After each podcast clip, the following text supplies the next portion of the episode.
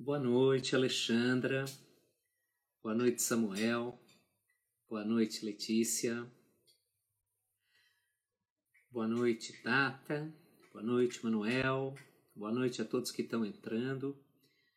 Esperar um pouquinho para o José Antônio entrar na transmissão. E daí nós começamos essa vigésima quinta live da Revista de História, antepenúltima do ano. Ao final desta, vocês saberão quem será a entrevistada na 26 e penúltima. A 27 vocês já sabem, é a Flávia Gali, que precisou adiar, né, transferir a, a entrevista dela, mas a surpresa vai ser a, a 26. Então, mais um pouquinho, o Zé Antônio entra e a gente começa esse, a gente começa esse bate-papo sobre utopias e utopistas no século XIX. Boa noite para todo mundo que está entrando. Sejam bem-vindos à 25ª live da Revista de História, que hoje tem a, honra de receber o José Antônio Vasconcelos. Falar de utopias e utopistas do século XIX. Boa noite a todos que estão chegando. Boa noite, Antônio, tudo bom? Oi, Júlio. Tudo bem? Tudo certo, e aí? Tudo, tudo tranquilo. Tá me ouvindo direitinho? Tá ótimo o som. Tá, tá bem claro, sim, tá bem limpo. Uhum. Vamos, vamos esperar três minutinhos, daí seis e cinco a gente começa? Vamos. Que assim uhum, o pessoal tá vai ótimo. entrando, né? O pessoal vai entrando. Uhum. Bom, sejam todos bem-vindos à 25ª entrevista da Revista de História das 27 que faremos nesse ano. Ao final da entrevista do Zé Antônio, eu vou convidá-los para a 26, cujo, cuja entrevistada até agora eu mantive em segredo. E, e a 27 será da Flávia Galitati, que precisou adiar aquela entrevista que ela daria no princípio de novembro. Muito boa noite para todo mundo. Já já, daqui a três minutos, a gente começa o bate-papo com o Zé Antônio. Olha só, Zé Antônio, a Thaís Neri está tá lembrando, está tá, tá, tá destacando as saudades das suas aulas. Ah, obrigado. Lembrança para ela. Um abraço para ela. Chico, nosso, nosso colega de departamento e parceiro de comissão editorial. Muito boa noite para todos que estão chegando. Dois minutos e a gente começa essa conversa.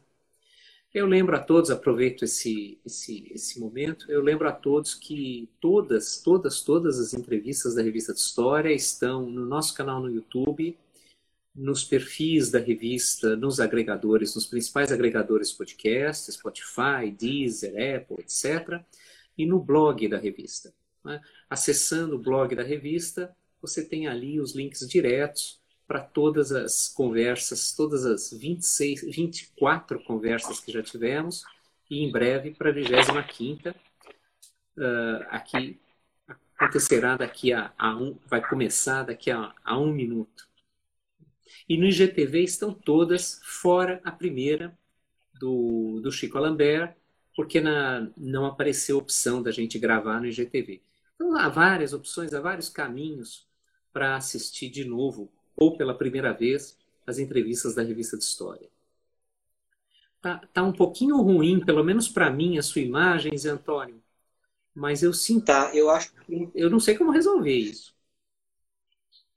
Tá, será que é iluminação? Né? Deixa eu ver o que, que eu consigo. Se eu consigo resolver aqui, só um instante. Pois né? Se eu mudar de posição. Deixa eu... na, na verdade, ela está ela tá fragmentando, ela está. Ah, é? Ah, então é algum problema de conexão, talvez. É, é né? de conexão, sim. Não tem jeito. Você é. lembra do, do, do filme. Qual, qual, é mesmo o filme do Allen em que o, o, o diretor fica desfocado? Não lembro. É, né, eu, eu, lembro de um que ele fica cego. É esse não? Ah, sim, esse, é dirigindo esse, no escuro? Esse é dirigindo no escuro, é. É, dirigindo no escuro. Olha, a Ana Carolina, ah, não, a, a Ju Meirelles está sugerindo que você saia e volte. A gente perde um minutinho, mas tá. se der certo é melhor. Tá legal. Tá bom. Uh, tá bom, eu vou sair. Tudo igualzinho, é só, é só você sair. Eu, eu posso até te tirar e daí você volta. Ah, agora tá Oi. ótimo. Ah, então que bom. Ficou muito bom. Ficou é muito porque bom. naquele teste que a gente fez, você não. Você falou que tava bom, né? Então. Tava, tava boa. É, agora tá, tá, tá oscilando um pouquinho, começou a oscilar, mas está bem melhor do que estava antes. Então acho que a gente pode tocar o barco. Uhum. Tá certo, então. Bom, boa noite a todos. Sejam bem-vindos à 25 entrevista da Revista de História nesse período de quarentena, que não é mais quarentena, são meses e meses né, de, de pandemia. Hoje a gente tem a imensa satisfação de receber o José Antônio Vasconcelos, o, o que propôs o tema Utopias e Utopistas do século XIX no século XIX. Né? O Zé Antônio é formado em filosofia pela PUC do Paraná, fez mestrado em história pela Universidade Federal do Paraná e doutorado também em história pela Unicamp. Depois disso, ele fez um estágio pós-doutoral na Universidade da Virgínia e desde 2008 é professor de teoria e metodologia de história do Departamento de História da USP. O Zé Antônio estuda e pesquisa vários temas, essa, inclusive, é uma, é, uma, é uma característica muito interessante da trajetória dele, passa pela ficção científica, passa por uma série de campos, mas, sobretudo, eh, eh, enfoca as relações entre filosofia e história, a filosofia da história, a filosofia na história. Publicou diversos artigos e capítulos de livros, e dentre os dez livros que ele já escreveu ou organizou, eu destaco Quem Tem Medo da Teoria, Ameaça do Pós-Modernismo na Historiografia Americana, publicado pela Ana Blume em 2005, e o excelente livro didático Reflexões, Filosofia e Cotidiano, editado pela Santa Maria, dos SM, de 2016. Finalmente, sobretudo, vale lembrar que o Zé Antônio é um ótimo saxofonista. E quem Opa, ótimo. Quem os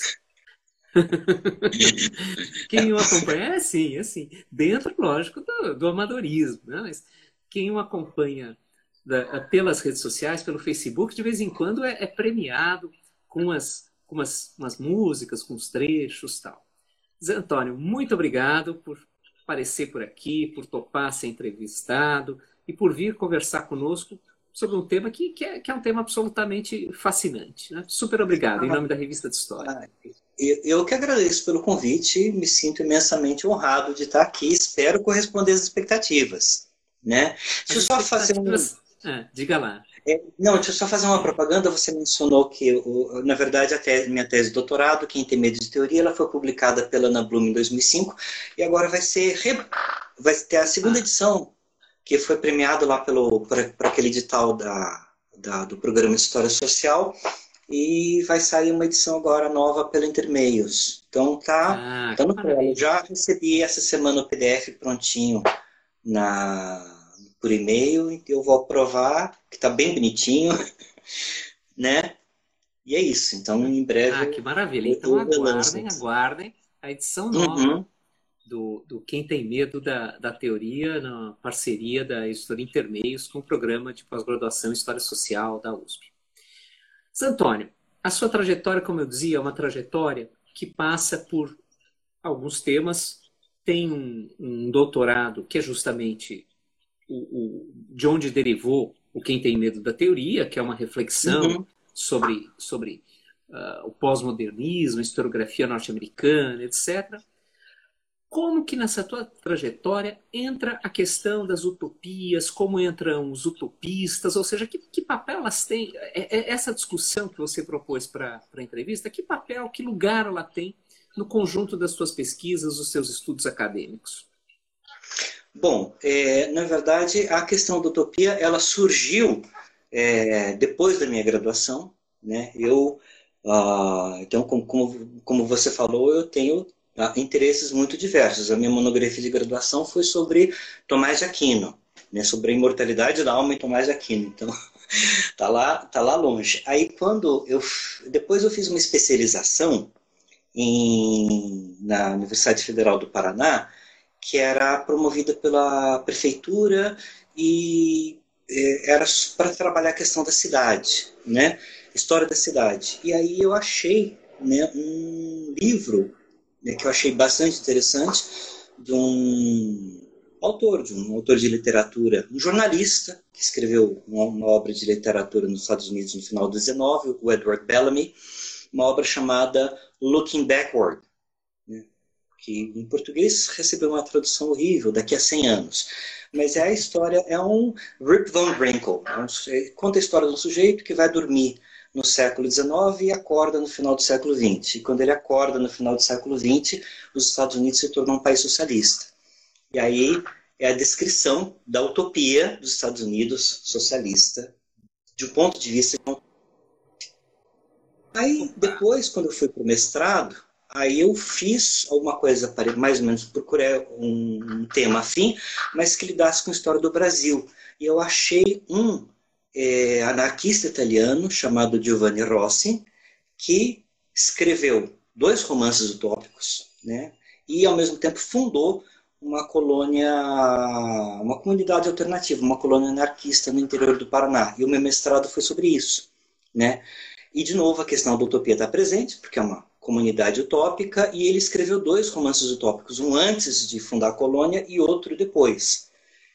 E depois que eu terminei o mestrado, eu abandonei a questão da utopia e fui trabalhar a questão do pós-estruturalismo na escrita da história e fui deixando essa questão da utopia de lado, né? E agora eu tenho tomado, retomado recentemente isso, né? Retomado de duas maneiras, né? Uma pegando essas coisas assim que eu escrevi lá atrás, né?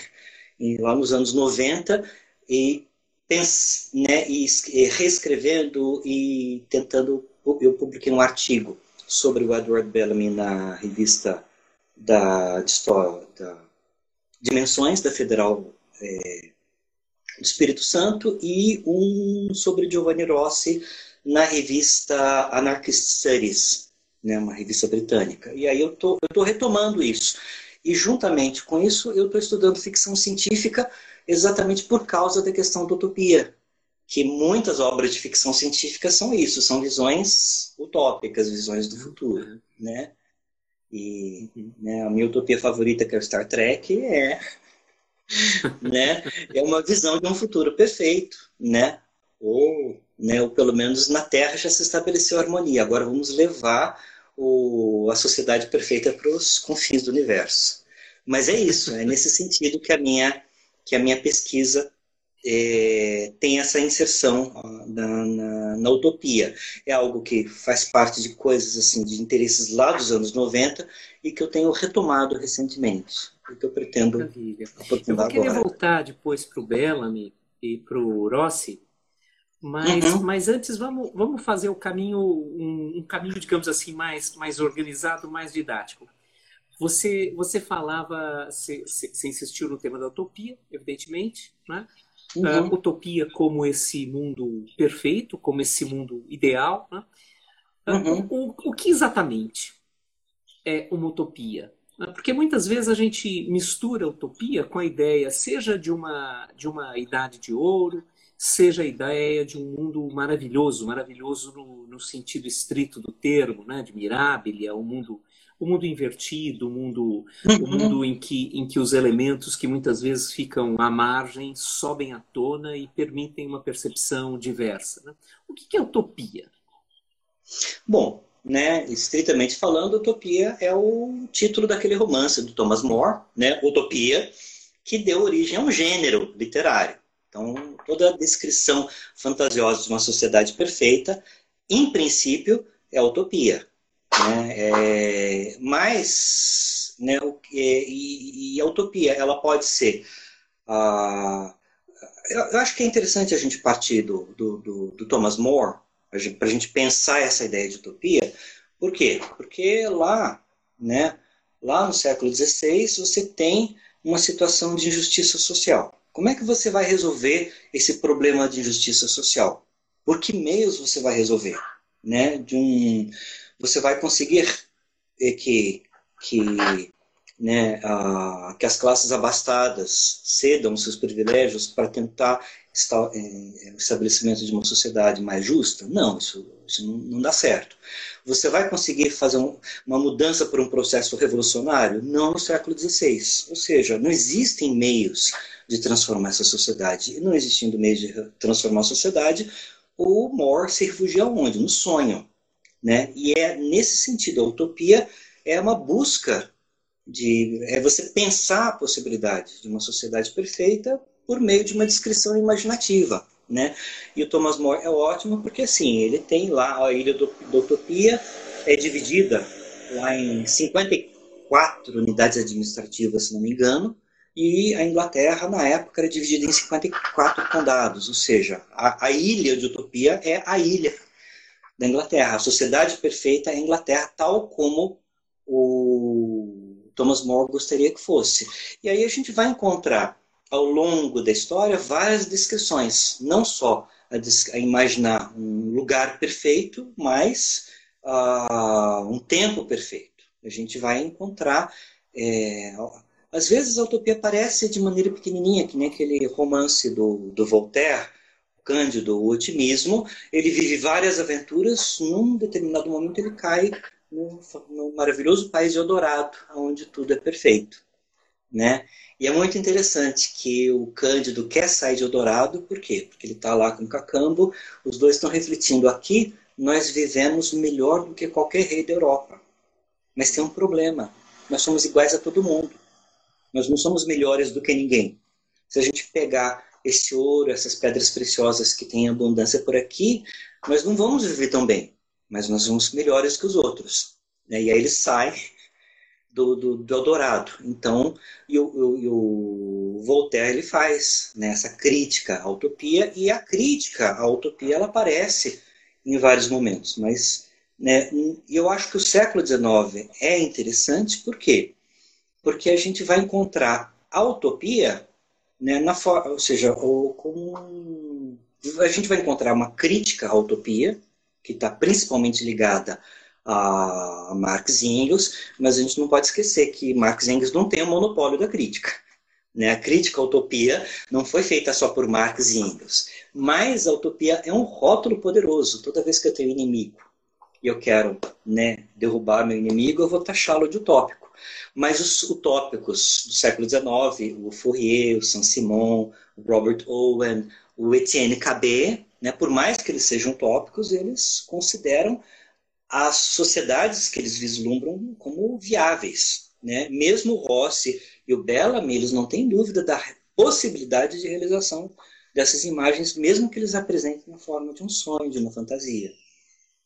Né? É, e, e, e, daí é uma questão interessante, né? Você, você coloca uma questão interessante de que maneira essas utopias se aplicaram a projetos sociais uhum. Que eh, foram tomados, foram considerados viáveis, foram considerados realizáveis. Né? De resto, uhum. a, a, até a gente pode deixar a colônia Sicília para depois, mas, mas, de qualquer forma, a colônia Sicília é justamente um exemplo desse esforço de uhum. realização de uma utopia. Né? Uh, e, e, daí você tem um deslocamento. Quer dizer, você sai da, da, daquela ideia da utopia como o inacessível, o perfeito mais o inacessível, no espaço, ou a idade de ouro no tempo, maravilhosa, extraordinária, mas inalcançável, e traz para a Terra, né? traduz uhum. em projetos concretos. Né? Como, como, como que esse conceito migrou da, da concepção imaginativa, fabulosa, maravilhosa, para realização de projetos ou para proposição de projetos que se supunham viáveis, concretos? É, uh, eu acho que uh, é, a utopia ela tem um parentesco muito forte com o mito, né?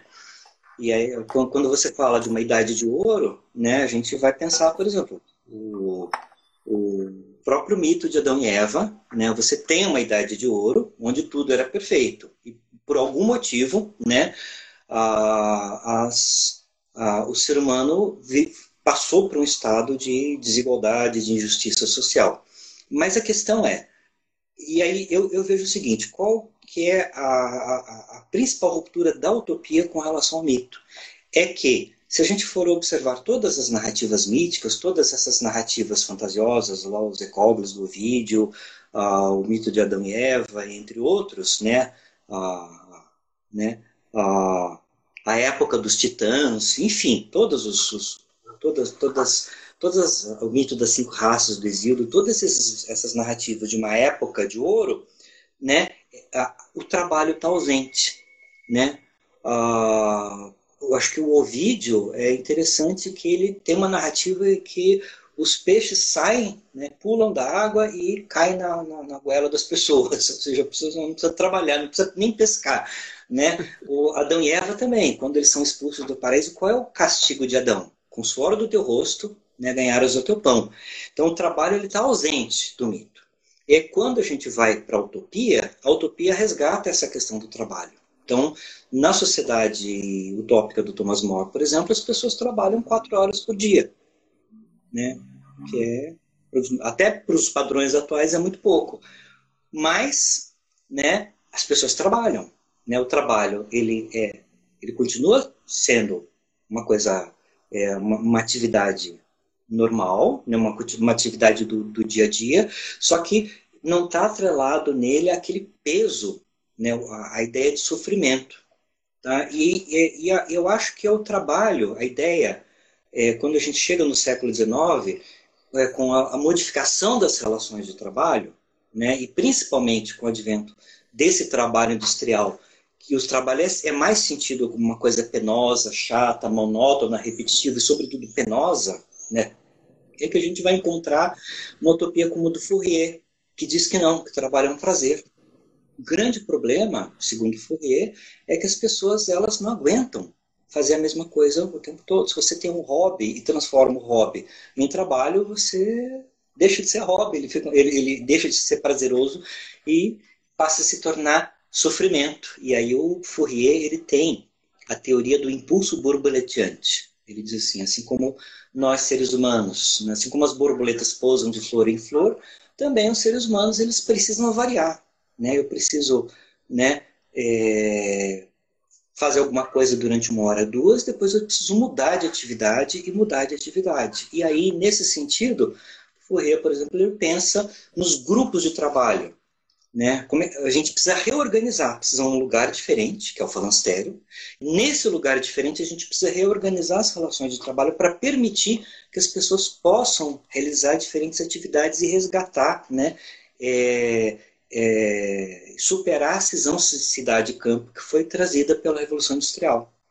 E aí ele diz o seguinte: vamos imaginar o seguinte, você faz o, o raciocínio do Fourier. Se você vai construir uma casa e para construir essa casa você demora 50 horas, 50 pessoas juntas fazendo o trabalho vão fazer a mesma casa em uma hora. Significa que você tem 49 horas para fazer outras coisas. Então você vai migrando de um grupo de trabalho para outro e você vai produzindo coisas sem se cansar. O Fourier diz: as pessoas vão ficar assim, elas vão acordar às 5 da manhã e vão dormir à meia-noite, né, vão dormir 5 horas por dia. Por quê? Porque elas vão acordar com vontade de trabalhar e não vão dormir enquanto elas puderem ter forças para trabalhar de tão prazeroso que vai ser esse trabalho. Né? É claro, e aí é, é a doideira do Fourier. né? Esse, é o, esse é o lado doido do, do, da utopia. Mas eu acho que essa questão do trabalho é que vai, é que vai produzir essa migração do mito para a fantasia e da fantasia para a possibilidade de realização prática de, desses projetos. Né? Acho que a questão do trabalho tá, talvez seja um fator explicativo para essa, para essa transição, para essa mutação da concepção de utopia. Entendi.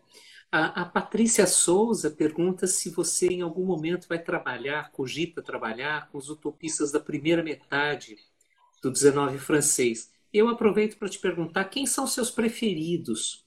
Que autores, que obras você você privilegia? Você acha que são centrais para desenvolver essa discussão? Bom, né? Uh, eu, os meus preferidos ali da primeira metade do século XIX são o Fourier e o Owen. Né? Do Fourier ao, é, é, a obra. Né? Tem, o Fourier ele tem é, é o novo mundo industrial e societário que eu gosto mais. Por quê? Porque o Fourier é muito divertido. Né? O Fourier ele diz que o mar vai virar limonada, né? vai, vai virar, que os tubarões vão virar anti-tubarões e vão ajudar os pescadores, que o ser humano vai desenvolver um, um quinto membro, que é o arquebraço, para melhorar o equilíbrio. Enfim, ele diz que as, a mutação social, as mudanças sociais, a natureza e a sociedade estão interligadas.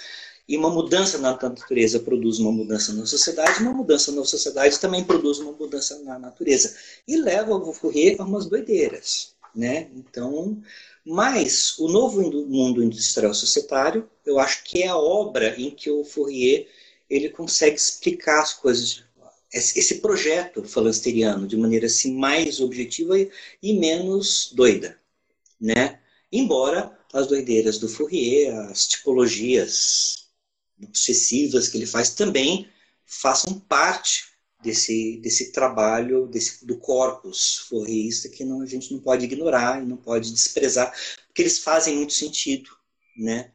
E, e o Robert Owen, que é a obra uh, Uma Nova Visão da Sociedade, A New View of Society, que ele, resolve, ele faz logo depois da experiência de New Lanark.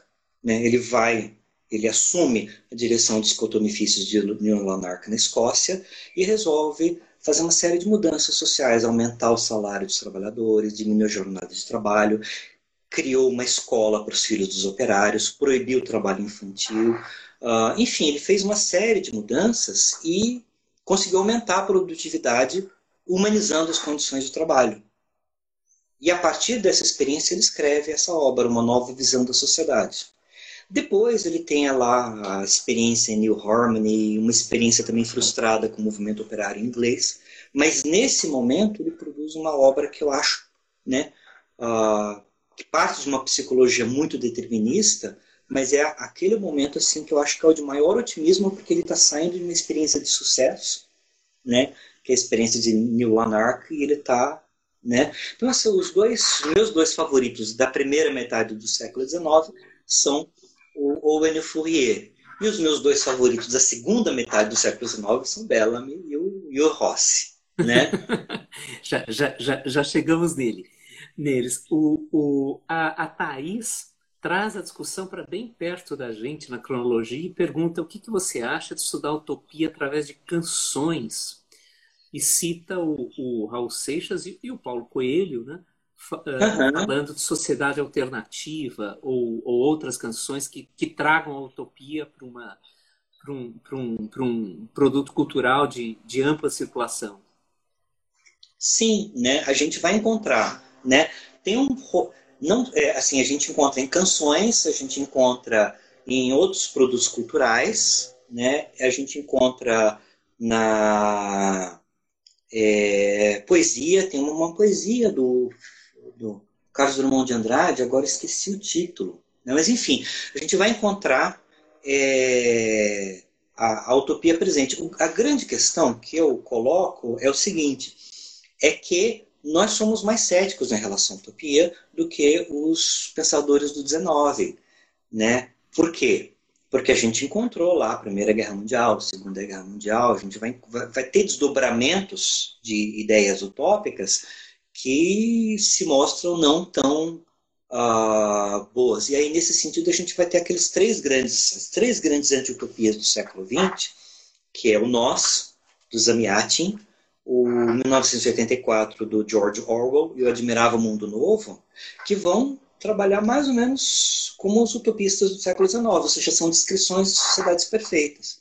Mas nessas descrições de sociedades perfeitas, a gente vê como é horrível viver nessa sociedade perfeita, nessa sociedade alternativa. Então, a grande questão que se coloca para a utopia no século XX é resgatar esse otimismo dos autores do XIX, mas tendo em vista essa crítica esses, é, a, a, utopia elaborada não tanto pelo, pelo movimento socialista, não tanto a gente pensar o, a, o Engels da socialismo utópico ou socialismo científico, né? Mas pensar é, é, é esses romances que evidenciam, né, que a realização dessa fantasia pode não ser exatamente o que a gente queira, né, para gente, né? E aí nesse sentido eu acho que é eu acho muito interessante a ficção científica. Tá? Por quê? Porque o Orwell, o Zamiatin, o Orwell e o Huxley, eles não deixam de ser também a obra de ficção científica. Ah. Né? né? E aí a ficção científica, como é que e aí você vai ter obras de ficção científica que vão tentar resgatar esse caráter otimista da, da utopia, né? Mas ele está presente também, a, né? O Raul Seixas, a Sociedade Alternativa, a gente, ele se, se, se alimenta no, no sonho, né?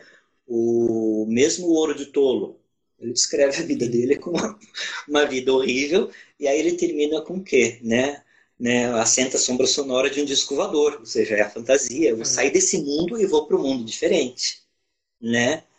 Acho que é isso. Maravilha.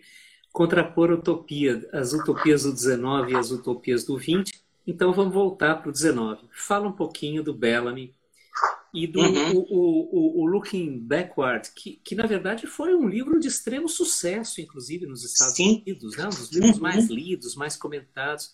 E eu, eu, eu, eu não sei, não sei também se você vai saber dizer, mas eu, eu, eu quando a gente estava batendo papo antes de começar e, e, e, eu falei da, que a sua imagem estava flu, né, e lembrei do uhum. filme do, do de Allen, cujo título eu não lembrava, e o Chico esclareceu que é o Desconstruindo Harry. Uhum. Mas, mas uh, uh, o, o, o Bellamy, o livro do Bellamy me lembra muito, eu não sei se tem alguma relação de fato, com outro filme do Woody Allen, que é o Sleeper.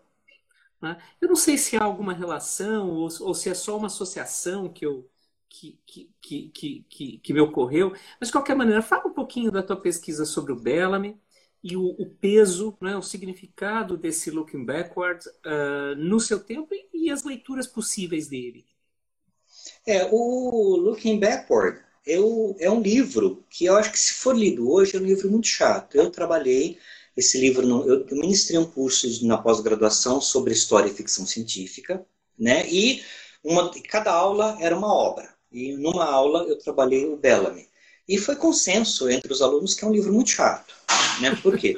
Porque ele faz, né, ele faz isso. Ele é o.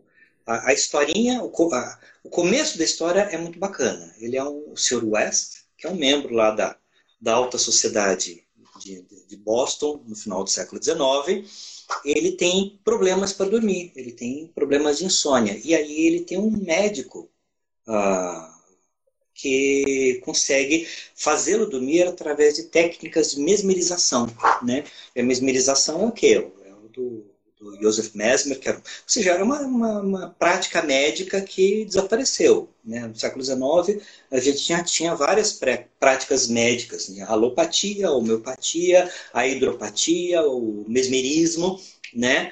Hoje em dia, a gente parece que só sobrou a homeopatia e a alopatia, mas ainda, mas agora estão surgindo também outras técnicas, as técnicas orientais. Mas na época estava muito em moda o mesmerismo. E aí o, o médico dele, por meio de técnicas de mesmerização, o fez adormecer, fazia adormecer. E aí o médico chegou para e o Sr. West era um sujeito assim muito, uh, né? Como é que é o nome que a gente dá para o maluco que é rico? Porque quando ele é pobre ele é maluco, né? Mas quando ele é rico tem um outro nome, tem um outro Oi, excêntrico. Ele era excêntrico. E aí ele dormia, ele, ele, o porão dele era todo era uma, uma, uma, um cofre de aço, porque ele tinha muito medo de, de, de, ser assaltado, de ser morto à noite. Então ele, ele dormia dentro de um cofre de aço e ele tinha um mordomo de confiança. Aí o médico disse para ele: Olha, eu vou, eu vou te colocar para dormir, mas o, eu vou ter que viajar, vou me ausentar.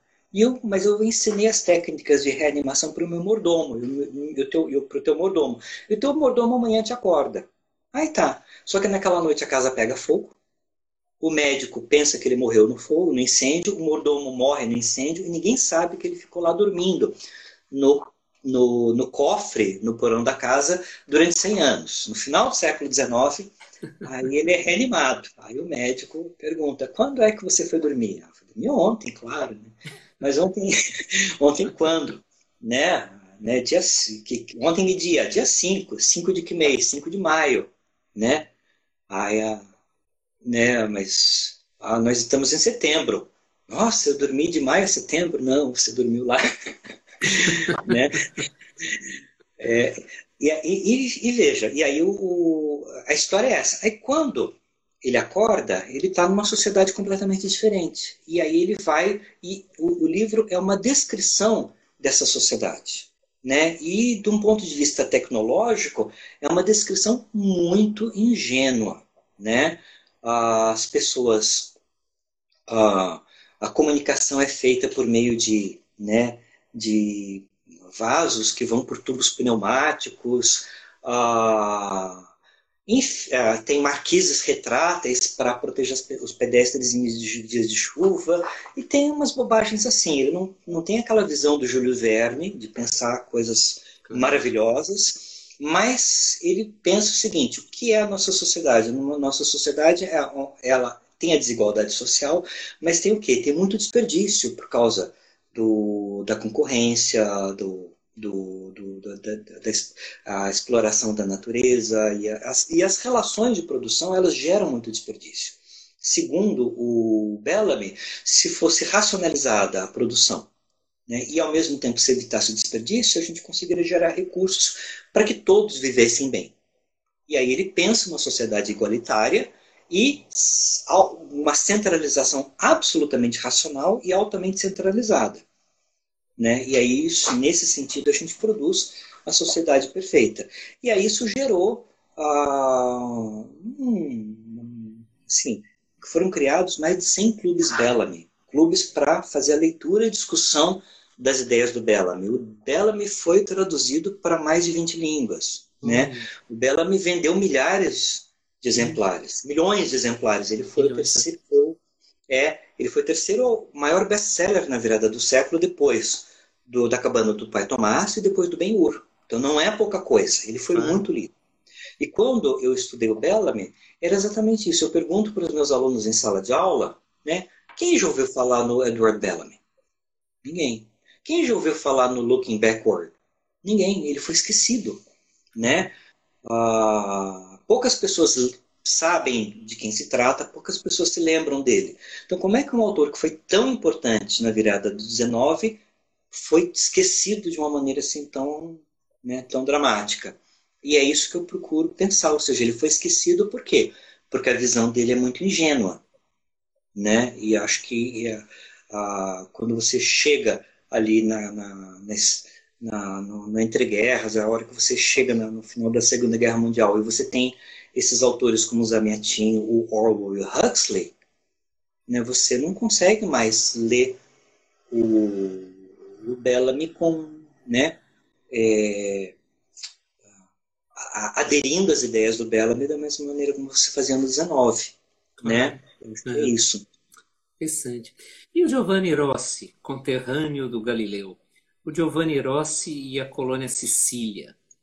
Como que é elas aparecem na sua vida e como que você pensou e pensa a trajetória do Rossi, que é uma, uma trajetória absolutamente fascinante, né? Fascinante. Sim. Né? O, o Rossi, ele tem, né? e aí eu escrevi um artigo, eu escrevi a minha dissertação de mestrado, que aliás, né, Uh, ela está disponível online no site da Universidade Federal do Paraná, mas eu não gostaria muito que as pessoas lessem a minha dissertação, porque tem, é, tem uma história triste junto nela, junto com ela. Né? Eu, eu entrei né, com uma, uma orientadora, e aí eu, como eu tinha graduação em filosofia, eu estava fazendo um diálogo muito intenso com a filosofia política, estava pensando nas ideias do Rossi, porque a colônia Sicília já tinha sido muito bem estudada por uma professora da Federal Fluminense, Helena Miller, tá? Helena Isabel Miller.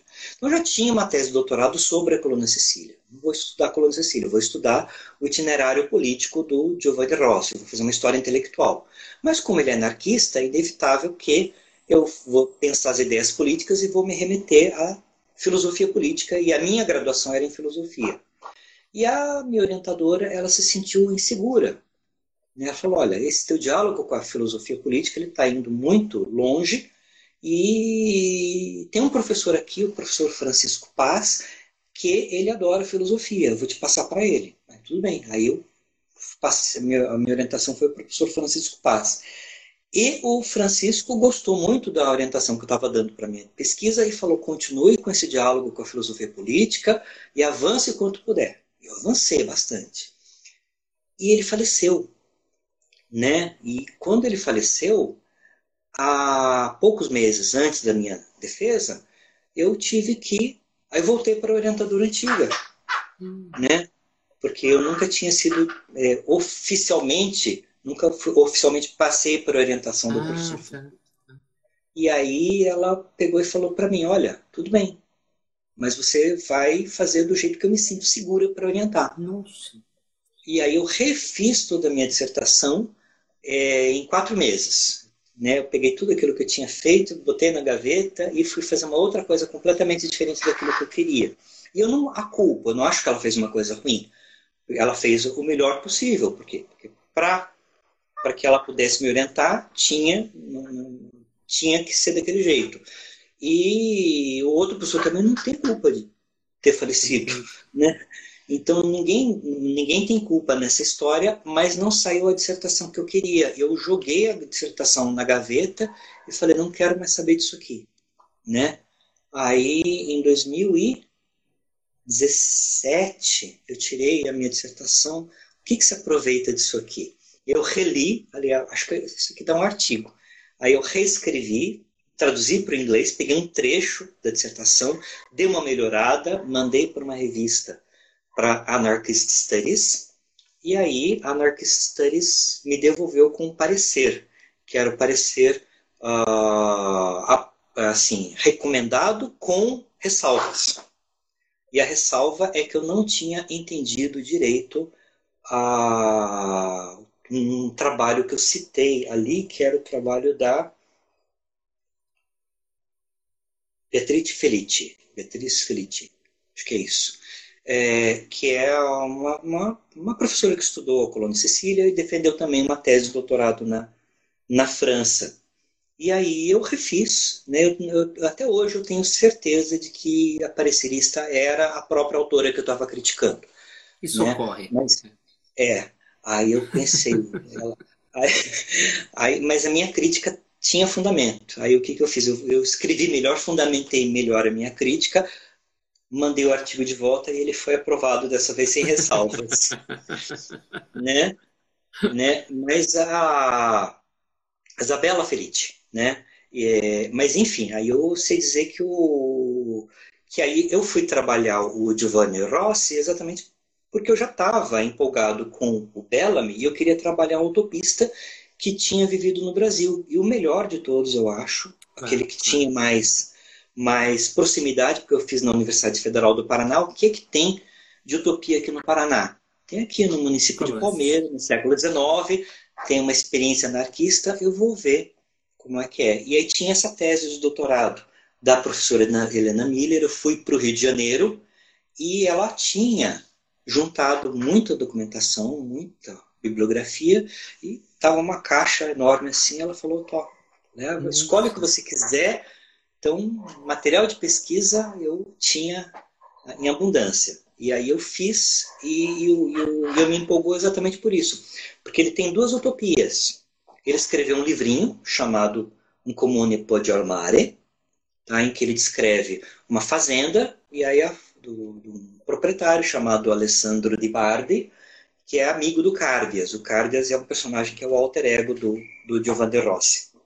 E o Cardias né? E o Alessandro Bardo diz, ah, né, a propriedade, né, o que, que é a, essas desigualdades sociais? As desigualdades sociais são um espinho que acompanha a rosa. A rosa é a propriedade privada e a desigualdade social é que toda rosa tem espinho, então a propriedade privada ela não é ruim, mas ela tem um espinho, que é a desigualdade social.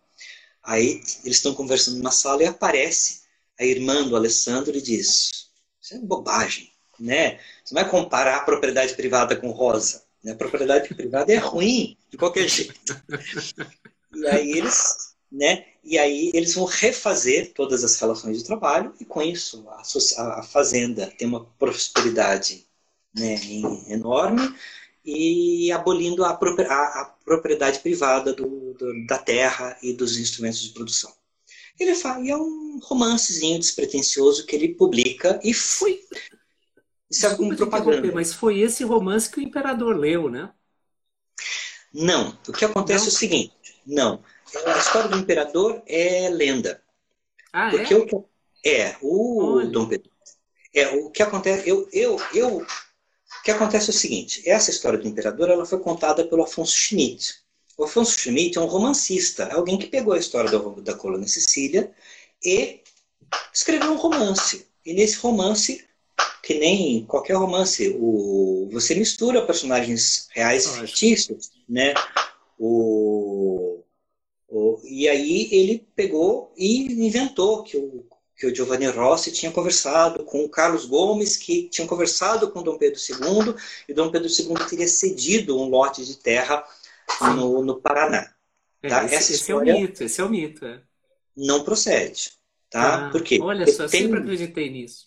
É, porque o documento é o seguinte, ele, ele veio para o Brasil, o, o objetivo dele, ele desembarcou no Rio de Janeiro, e aí o objetivo dele era para ir para o Rio Grande do Sul. E aí no meio do caminho, um dos companheiros ficou doente. Ele falou, em vez de a gente seguir viagem, vamos ver se tem algum terreno aqui no meio do caminho. Estava no Paraná e tinha lá, eles arranjaram um loteamento lá no município de Palmeira e eles se dirigiram ali. Ou seja, não foi planejado, foi fortuito ah, e não tinha nada a ver com o Dom Pedro II. Tem uma outra colônia utópica, uma colônia furrieista, tá? criada por um médico homeopata chamado Dr. Muir, que essa sim conta, contou com o apoio do, do Dom Pedro II, porque. Mas essa foi, foi bem antes, foi. Né? Uh, não lembro o data exata, mas assim, foi em meados do século XIX e a colônia de Sicília foi né? Final. Final. 70, né? né? 69, 70? Foi, é, foi 87. 80. Tá. É, 1887 que ela foi fundada. Então tem uns 30, 40 anos de, de, de, intervalo entre a fundação de uma colônia e outra. O que eu acho é que alguém ouviu as duas histórias e misturou, talvez o próprio Schmidt. Afonso Schmidt. E o Afonso Schmidt é um romancista, ele criou uma história de ficção. Só que em cima dessa história de ficção, o que acontece? um sociólogo paranaense, Milton Sala de Souza, escreveu um texto, né? Esqueci o nome de um livro sobre a colônia Sicília, tomando essa história como verdadeira. Aí já contaminou, se já, já criou-se, aquele mito passou a, a ser a, representado como fato. Aí a Zélia Gattai, no Anarquistas Graças a Deus, ela conta a história, mas conta essa história do Dom Pedro II, tudo, porque era uma história que já circulava. Então, e aí com isso as pessoas, né, têm a tem essa história como sendo verdadeira, mas ela a documentação não, não sustenta essa história. Nossa, você tá? precisa escrever um artigo sobre isso, Zé Antônio. Escreve um artigo Sim. sobre isso. Que, que uhum. se você olhar aqui nos comentários, a quantidade de gente que, tal qual eu, acreditava nisso, apostava nisso, é, é grande. Uhum. Vários puseram isso. Então, então ah, precisa, escreve um artiguinho, é super bacana. Inclusive, o próprio movimento, a discussão da, da, da, literatura remoldando, né? recontando uhum. a história e depois sendo assumida por um trabalho uhum. acadêmico, né? Sim. Muito legal. Uhum. Agora, a gente tem pouco tempo, infelizmente, só tem mais cinco minutos. Tá. Como que toda essa discussão de utopia se junta com teoria da história? Com, com, seja a docência, sejam as pesquisas mais gerais, tal, como utopia, ficção científica, essa circulação por, por utopistas e por experiências tá. fundadas uhum. em, em, propostas é, utópicas. É, o meu primeiro, meu principal trabalho de pesquisa na área de teoria da história é a influência do pós-estruturalismo na, na escrita da história. Então eu pego principalmente é, Michel Foucault, Jacques Derrida, né, mas não só, mas assim, pós-estruturalismo e pós-modernismo na escrita da história. Ah, e, o, e, eu não, e a utopia, né, eu acabo trabalhando outros autores que não dialogam com o pós-estruturalismo. Por exemplo, pelo menos não estou não, não encontrando diálogo imediato. Esses autores do 19, obviamente, não dialogam com o pós-modernismo, né? O, mas eu estou tentando inserir isso na minha disciplina de teoria da história. Em teoria da história, um, eu trabalho autores do século XIX e XX, e cada aula é um autor. E aí o que eu faço? Tem uma aula minha que é sobre Fourier, a visão de história em Fourier. Que o Fourier ele tem uma filosofia da história. Ele acha que nós vivemos essa época da civilização e a civilização representa um estágio de vários ciclos descendentes. O Éden, a selvageria, a barbárie né, e finalmente a civilização. E nós começaríamos um ciclo ascendente a partir da harmonia. Ele tem uma teoria da história, ele tem uma pensa a história de maneira cíclica, né? cíclica e linear ao mesmo tempo. Ele tem uma teoria da história bem, uma visão de história bem complexa e que eu trabalho em uma aula de teoria 1. E em teoria 2, eu pego o princípio esperança do Ernst Bloch e trabalho o Ernst Bloch também a visão de história em Ernst Bloch a partir do conceito de utopia. Então, e eu faço isso. Então, eu estou por enquanto, eu estou trazendo utopia para a teoria da história nas minhas aulas de teoria da história. Mas é, eu ainda não desenvolvi, eu, eu, eu, quero começar agora. Né? E ficção científica também. Ficção científica, você tem uma visão de história na ficção claro, científica. Claro. Tá? E o que eu quero fazer é isso, né? é começar a escrever artigos, né? pensando a visão de história na ficção científica, da, nas utopias do 19, no, no, em teóricos como Ernst Bloch, que pensam utopia, pensar e amarrar mais a teoria da história com a questão da utopia. Mas é alguma coisa ainda que estou processando.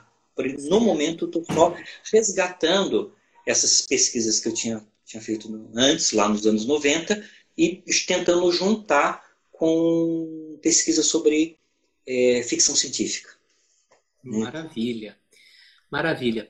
Uh, já, uh, uh, temos dois minutos. A Tata pergunta se o Jacques Rancière não é um caminho, posto que há uma crítica aos utópicos no Rancière, se não é um uhum. caminho também para pensar a relação com a teoria da história. Eu não tinha pensado nisso. O Rancière é um autor que eu, que eu utilizo para pensar. Tem um capítulo do, do meu livro didático, inclusive, que é sobre, sobre eh, trabalho, justiça social e democracia, né, em que eu, e que eu finalizo com, com o Rancière. Mas eu não tinha pensado no o, o Rancière para pensar essa questão da utopia. Né? É uma pergunta que me pegou de surpresa. Né? Então. Ah, não. É, é... é ela está esclarecendo que a Thaís, que foi sua estagiária e aluna, ah, tá. Uhum. Ela, ela que preparou a armadilha, então, foi tudo pensado. então, então responde para ela, que eu, vou, que é legal, eu vou ter que né? pensar um pouquinho, dois minutos não dá tempo. Não dá. Né? Não, mas, mas isso que é fascinante, né? A, a, a, como a partir dessas conversas vão se abrindo caminhos, as pessoas vão levantando hipóteses e depois a gente vê se dá para seguir ou não, né? É isso. Uhum. É, é, é, é, mostrar que, afinal de contas, ciência pensamento uhum. histórico se faz assim, né? por meio de é. diálogo e sugestões. Uhum. É, a questão da objetividade não, não, existe. O que existe é, uma, é colocar as questões num campo de discussão né? e né, pra, que vai gerar críticas, mas ao mesmo tempo vai gerar possibilidades, aber, né? fechamentos e aberturas. Eu acho que é isso. É isso. Né? Maravilha, Zé. Muito, muito, muito obrigado. Uma ah, eu que agradeço pela honra. oportunidade. O prazer foi imensamente meu. Foi, né, garanto, estou muito feliz de. Ah, de que bom. Ano que vem a gente vai continuar e daí você volta para falar mais de mais utopistas e de mais utopias, né? porque a gente, inclusive, está precisando delas, principalmente essa visão positiva do 19. Pois é. Então, Ainda tá mais bom. nessa época tão dramática é, que a gente vive. É, né? é mais que nunca, né? Bom, muito obrigado para todo mundo que acompanhou. Convido todos para assistirem no dia 10 de dezembro a penúltima live da Revista de História com Laura de Mello Souza.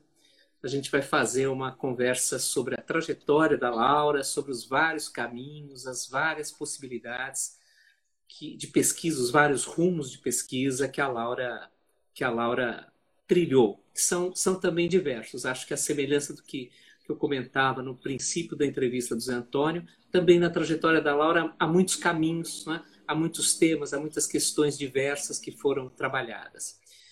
Muito obrigado para todo mundo e um obrigado imenso para você, Zé. Que fiquemos ah. todos protegidos e pensando num mundo melhor do que esse em que a gente está vivendo. Tá joia. Eu que agradeço. Um abraço. Bye, abraço bye, gente. Até, até dia 10. Até dia 10. Abraço a todos. Muito obrigado pela presença.